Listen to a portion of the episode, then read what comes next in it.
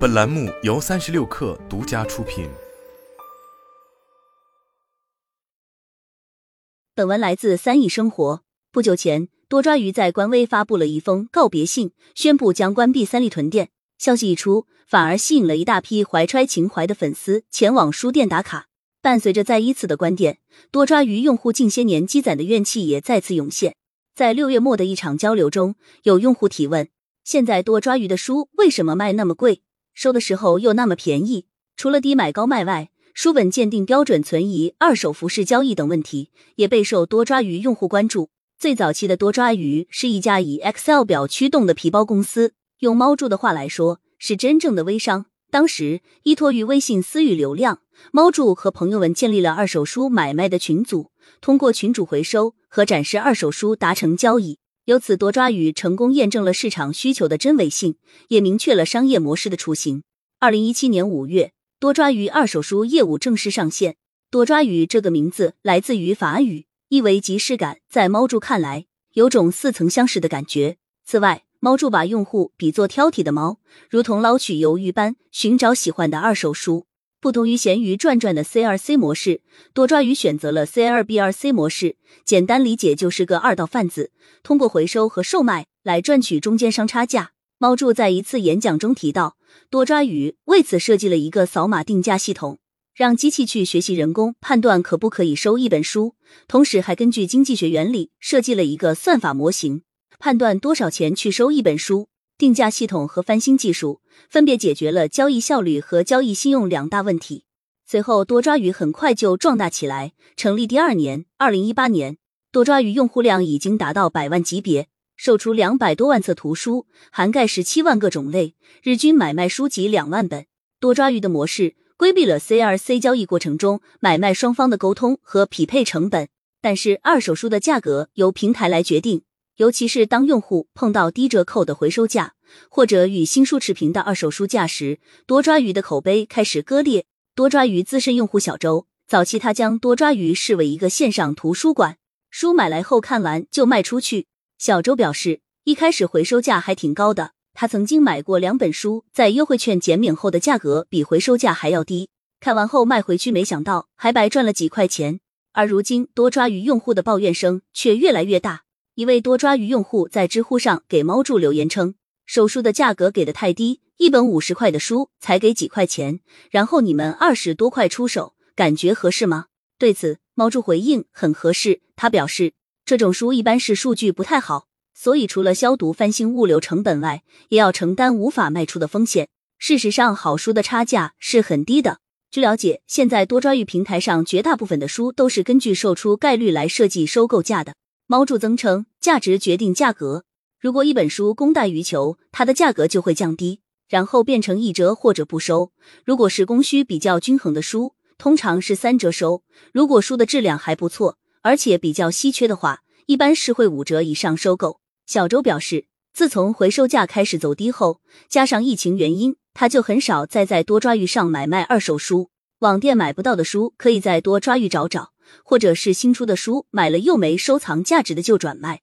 小周说道：“除了价格的问题外，多抓鱼曾经引以为傲的交易信用也隐藏着一丝危机。由于主本书审核的负担重，难免有假货次品等漏网之鱼。在社交平台上，不少用户投诉在多抓鱼上曾买到盗版书。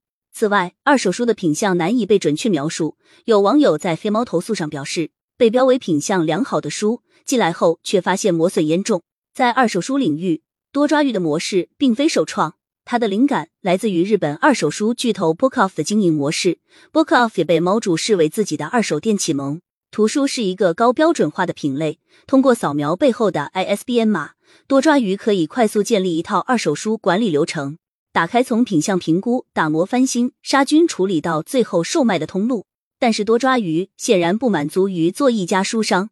事实上，在不少电商平台上，图书更多作为导流的品类。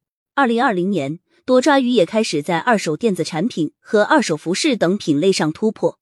但是，二手服饰业务同样面临着用户对其低买高卖的吐槽。去年，多抓鱼七十五元回收衣服翻八倍出售词条登上热搜。一位多抓鱼用户发现，自己以七十五元出售的二手连衣裙，多抓鱼回收后却以六百二十九元的价格售卖。比起非标属性强的衣服，电子产品则是相对容易标准化管理的品类。但是从用户的角度来看，电子产品客单价高且价格透明，他们更愿意在 C 二 C 的平台上卖个好价格，而不愿意在多抓鱼上被平台先砍一刀。目前来看，多抓鱼的电子产品业务仍处于起步阶段。品类还是相对较少，主要包括电子书、耳机和游戏机和卡带。除了线上渠道外，一场快闪书店的活动让多抓鱼萌生了打造实体二手书店的想法。二零一八年国庆期间，多抓鱼将天津库房的四万册图书移居北京，把办公室改造成一家实体二手书店——多抓鱼地下书店。这场由线上转战线下的试水受到读者们的追捧，六天时间内共售出两万多本二手书。多抓鱼曾经希望能在十个不同城市开店，他的第一家正式的实体店于二零一九年在北京大望路开业，直至二零二一年末关店。二零二二年初，多抓鱼北京三里屯店开业，并于今年六月末关店。在多家门店关闭后，目前多抓鱼仅剩下二零二零年在上海安福路开业的循环商店。实体书店本就不是一门容易经营的生意。根据中国书刊发行业协会发布的全国实体书店经营情况调研报告，二零二一年实体书店全年营收一百万元以下的占比超过百分之五十。二零二二年情况继续下滑，上半年营收五十万以下的超过百分之五十六。那为何多抓鱼仍不屈不挠的在线下开店？一方面，多抓鱼更多是希望给二手服装业务铺路，先在线下开卖，培养用户消费习惯，再打通线上渠道。此外，线下场景也为多抓鱼增加了品牌曝光的途径。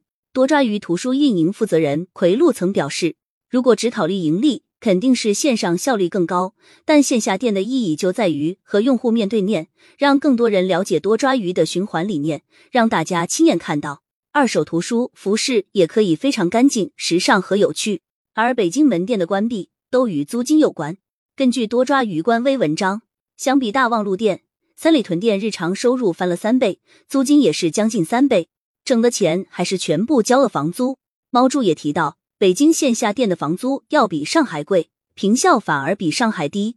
猫柱透露称，多抓鱼的门店都是靠服饰来补贴图书，上海店服饰和图书收入大致是二比一，北京三里屯店是一比一，但两个店的利润率差距也很大。北京线下店的关闭，也可能跟不同城市对于二手服饰的接受度有关。